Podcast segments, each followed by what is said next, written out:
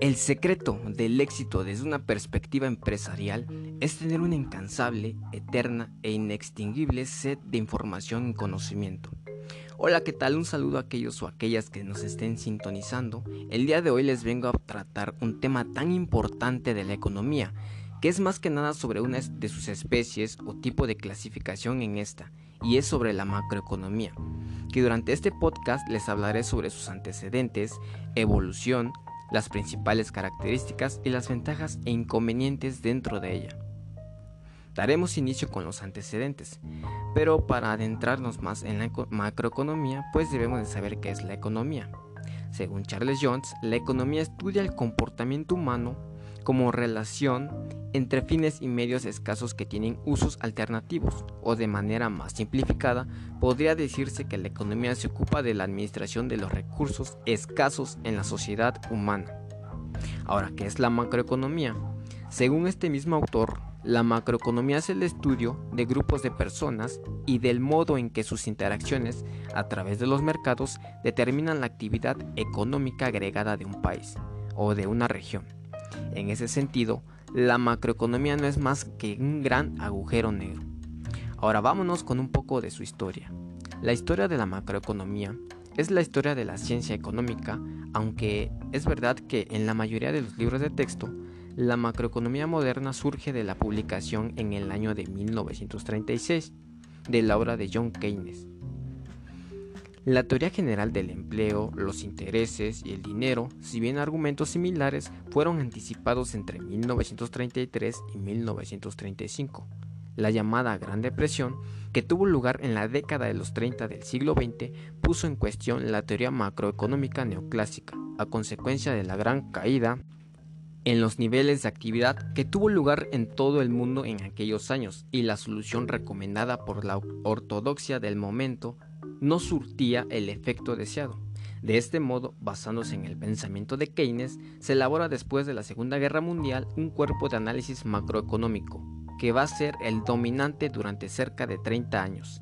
En el corto plazo, ante la lentitud en el ajuste de los precios en respuesta a los excesos de demanda u oferta, sin embargo, a largo plazo se consideraban que el sistema tendía al pleno empleo por medio de correspondiente ajuste de los precios que se suponían plenamente flexibles en el largo plazo. No obstante, a partir de los años 70 del siglo XX, se produce en Estados Unidos una recuperación del pensamiento macroeconómico anterior a Keynes por parte de la denominada nueva macroeconomía clásica representada por autores como Robert Lucas, Thomas Sargent, Neil Wellens y Robert Barro. La nueva macroeconomía clásica tuvo como precedente en la década de los 60 la llamada escuela monetarista, cuyo autor más destacado fue Milton Friedman. A partir de su convencimiento de que el comportamiento del sector privado era básicamente estable, los monetaristas opinaban que las políticas económicas estabilizadoras eran innecesarias. Sin embargo, estos autores no cuestionaban al aparato teórico subyacente en los modelos de la síntesis neoclásica.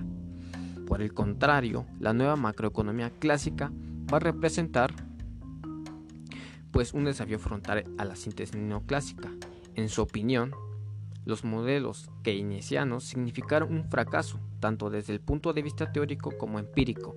Es por ello que los nuevos macroeconomistas clásicos proponían una alternativa teórica consistente en la formulación de modelos de equilibrio, con dos principios básicos.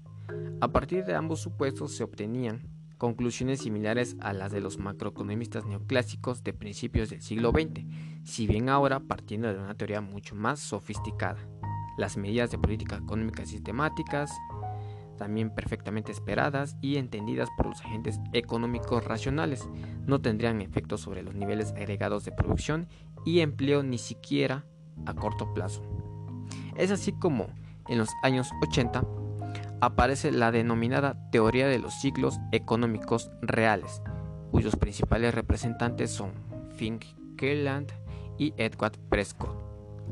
En estos años se produjo también un resurgimiento del análisis macroeconómico de raíz keynesiana, que dio lugar a la denominada nueva macroeconomía keynesiana.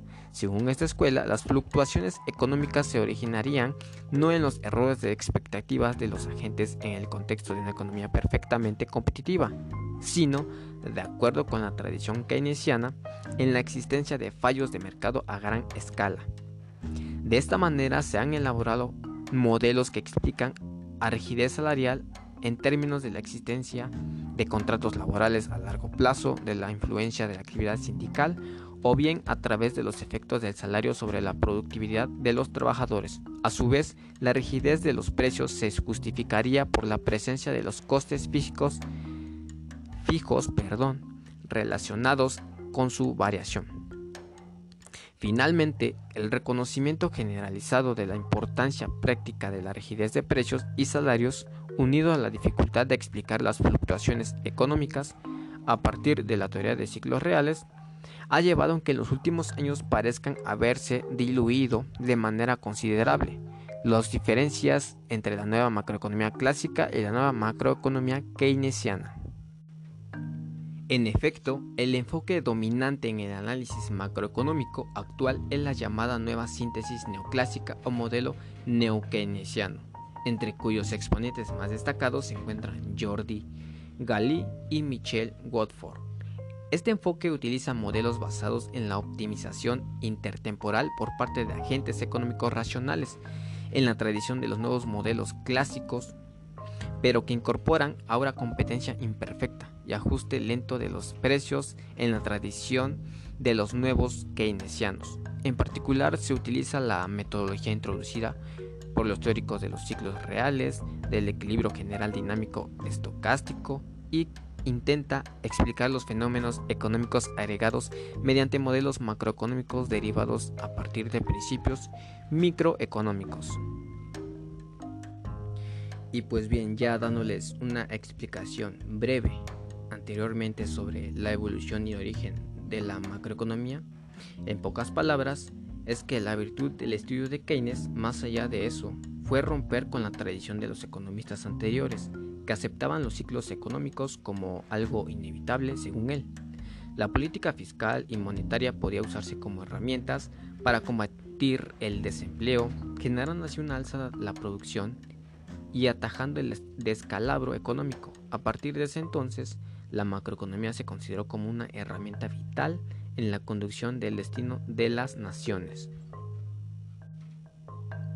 Ahora las características la macroeconomía según el libro Introducción a la macroeconomía, el libro Macroeconomía, conceptos e instrumentos y por último libro Introducción a la macroeconomía de Charles Jones. Una buena manera de hacerse una idea de lo que es la macroeconomía es examinar las cuestiones que aborda, algunas de las cuales se encuentran las más importantes de todo el análisis económico. Muchas de las cuestiones más importantes en economía requieren un análisis macroeconómico por ejemplo, qué determina la riqueza de las naciones, por qué es tan alto el paro europeo, a qué se debió la gran inflación de la década de 1970 y por qué ha sido esta mucho más baja en los últimos 10 años, cuáles son las consecuencias de los déficits comerciales y de los déficits presupuestarios, por qué es hoy el ciudadano occidental medio más de 10 veces más rico que hace 100 años, y también, por ejemplo, por qué es hoy el, estadounidense medio 50 veces más rico que el etíope medio, la macroeconomía estudia estas cuestiones, siguiendo cuatro pasos. Como primer paso es documentar los hechos relevantes. Supongamos, por ejemplo, que preguntamos por qué son los europeos mucho más ricos hoy que hace 100 años, el primer paso consistiría en recoger los datos económicos para describir los ricos, que son hoy los europeos, y los ricos que eran hace 100 años. Con esos datos podemos hacer afirmaciones cuantitativas precisas. El segundo paso es desarrollar un modelo, por ejemplo, para estudiar el efecto de una ley de salario mínimo los economistas utilizamos un modelo de oferta y demanda del mercado de trabajo. También los economistas actúan como si hubiera un único mercado de trabajo que pagara un único salario en un mundo en el que se toman decisiones sobre si estudiar o no, ni sobre el tipo de formación en el trabajo, ni sobre dónde buscar trabajo. Este modelo abstracto es una descripción poco realista del mundo real, pero nos permite entender algunos de los efectos más importantes de la introducción de una ley de salario mínimo. El tercer paso consiste en preguntarnos en qué medida nos ayuda nuestro modelo a comprender los hechos que nos interesan, ya que un modelo es un conjunto de ecuaciones matemáticas que utilizan o que se utilizan para estudiar una cuestión económica concreta. Por ejemplo, un modelo que pretenda explicar satisfactoriamente por qué unos países son mucho más ricos que otros debe predecir que los países tendrán diferentes niveles de renta. Pero eso no es suficiente. Para que sea realmente satisfactorio, también debe hacerse predicciones cuantitativas correctas, es decir, no solo debe predecir que Estados Unidos será más rico que Etiopía, sino que también debe predecir que será 50 veces más rico que Etiopía. Como por último paso es que está relacionado con el tercero.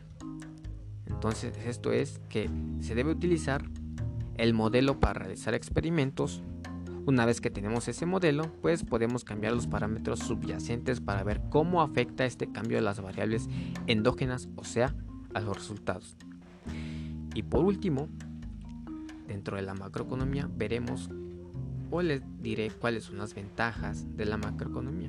Una de ellas es tener un modelo matemático explícito en la cual reside en que nos permite hacer predicciones cuantitativas que pueden contrastarse después de con los datos reales para juzgar su validez y utilizarse para analizar los efectos a cambios de política concretos. Otra ventaja es que es útil para determinar la balanza de pagos junto con las causas del déficit y los excedentes. También es que toma decisiones en relación con las políticas económicas y fiscales y resuelve las cuestiones de las finanzas públicas, otra ventaja de la macroeconomía es que permite aplicar soluciones específicas y por última ventaja es que nos permite reconocer fortalezas y debilidades para el comercio exterior. Ahora dentro de los inconvenientes de la macroeconomía es que solo cubre las variables agregadas. También algunos productores nacionales pueden desaparecer si no cuentan con las estrategias de protección comercial y por último que también existe una explotación comercial y disminución en los salarios. Ahora, como conclusión dentro de la macroeconomía, es que la macroeconomía es una disciplina fascinante. Comprender las respuestas a las preguntas que plantea permite mejorar inmensamente el bienestar en todo el mundo. Si comprendemos las fuentes del crecimiento económico, quizá todos los países puedan poner en marcha sus poderosos motores. Si comprendemos por qué ocurren las hiperinflaciones o las depresiones, quizá podamos impedir que vuelvan a ocurrir. Y la educación es el primer paso para lograr un futuro mejor. Y pues bueno, con esto llegamos al final de mi podcast acerca de algunas generalidades de la macroeconomía. Yo soy Oscar García Pereda, gracias por tu atención y nos vemos hasta la próxima.